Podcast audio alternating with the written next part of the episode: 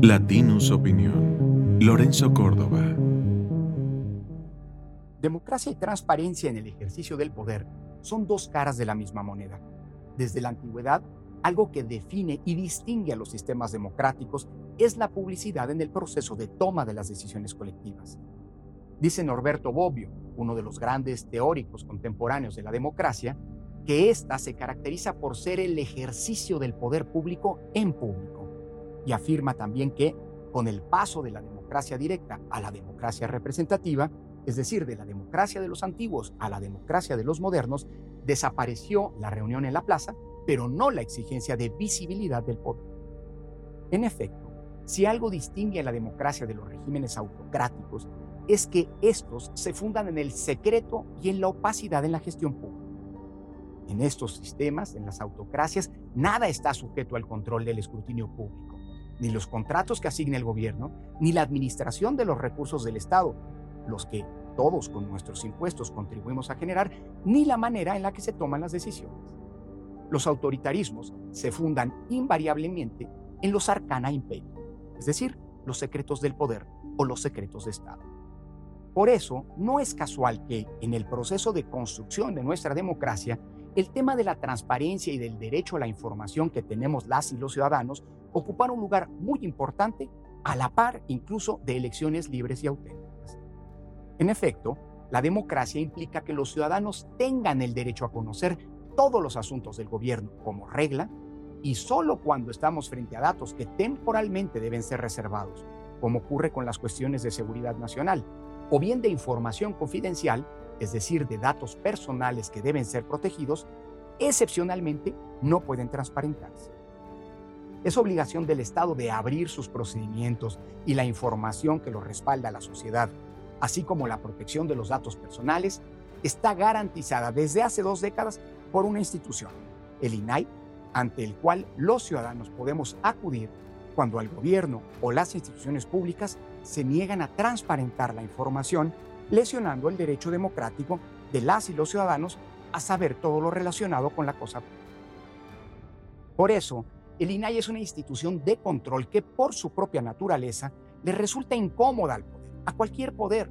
porque lo obliga, en caso de negativa, a abrir al público la información relativa a su gestión. Por esa razón, el INAI, al igual que el resto de las instituciones de control del poder que no se han doblegado a los designios de quien nos gobierna, ha sido objeto de descalificaciones, denuestos y acciones para acotar sus capacidades de garantía.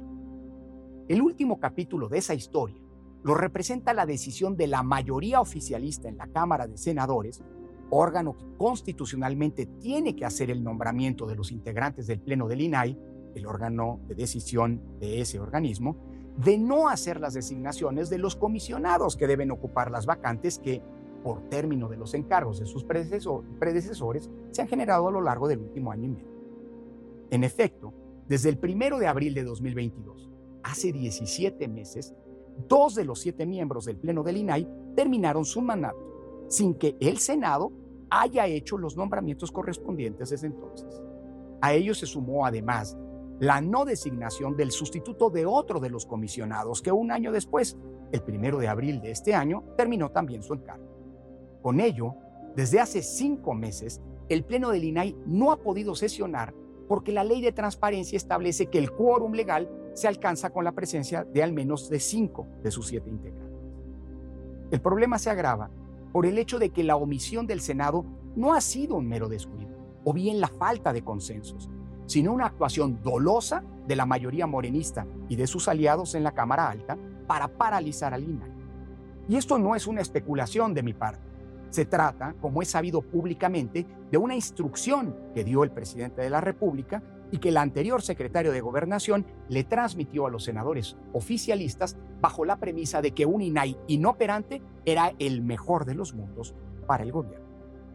Eso y la postura arrogante, contumaz e indolente expresada en voz de un senador de la mayoría, en el sentido de que los nombramientos se harán cuando nosotros los digamos, porque ahora somos la mayoría, ha mantenido al INAI sin poder cumplir con su función constitucional hasta ahora.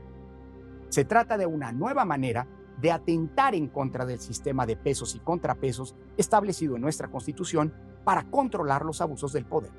Es decir, el impedir el funcionamiento de un órgano a partir de una parálisis inducida.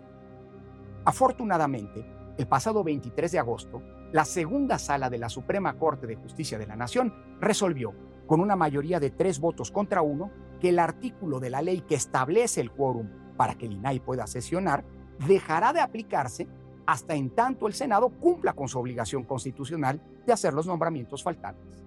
Con ello, se reactiva el INAI, que acumula un rezago de más de 8.200 asuntos, muchos de los cuales tienen que ver con la información que el gobierno ha negado o reservado. También esa resolución ha desatado la furia del poder y de sus allegados, que han acusado a la Corte de extralimitarse. Se trata de un plan bien definido que sigue la ruta de hostigamiento y acoso de los contrapesos institucionales y de quienes no se someten a la voluntad omnímoda de quien nos gobierna. Se trata de un capítulo más en la lenta y larga batalla por defender nuestra democracia constitucional. Esto fue una producción de Latinus Podcast.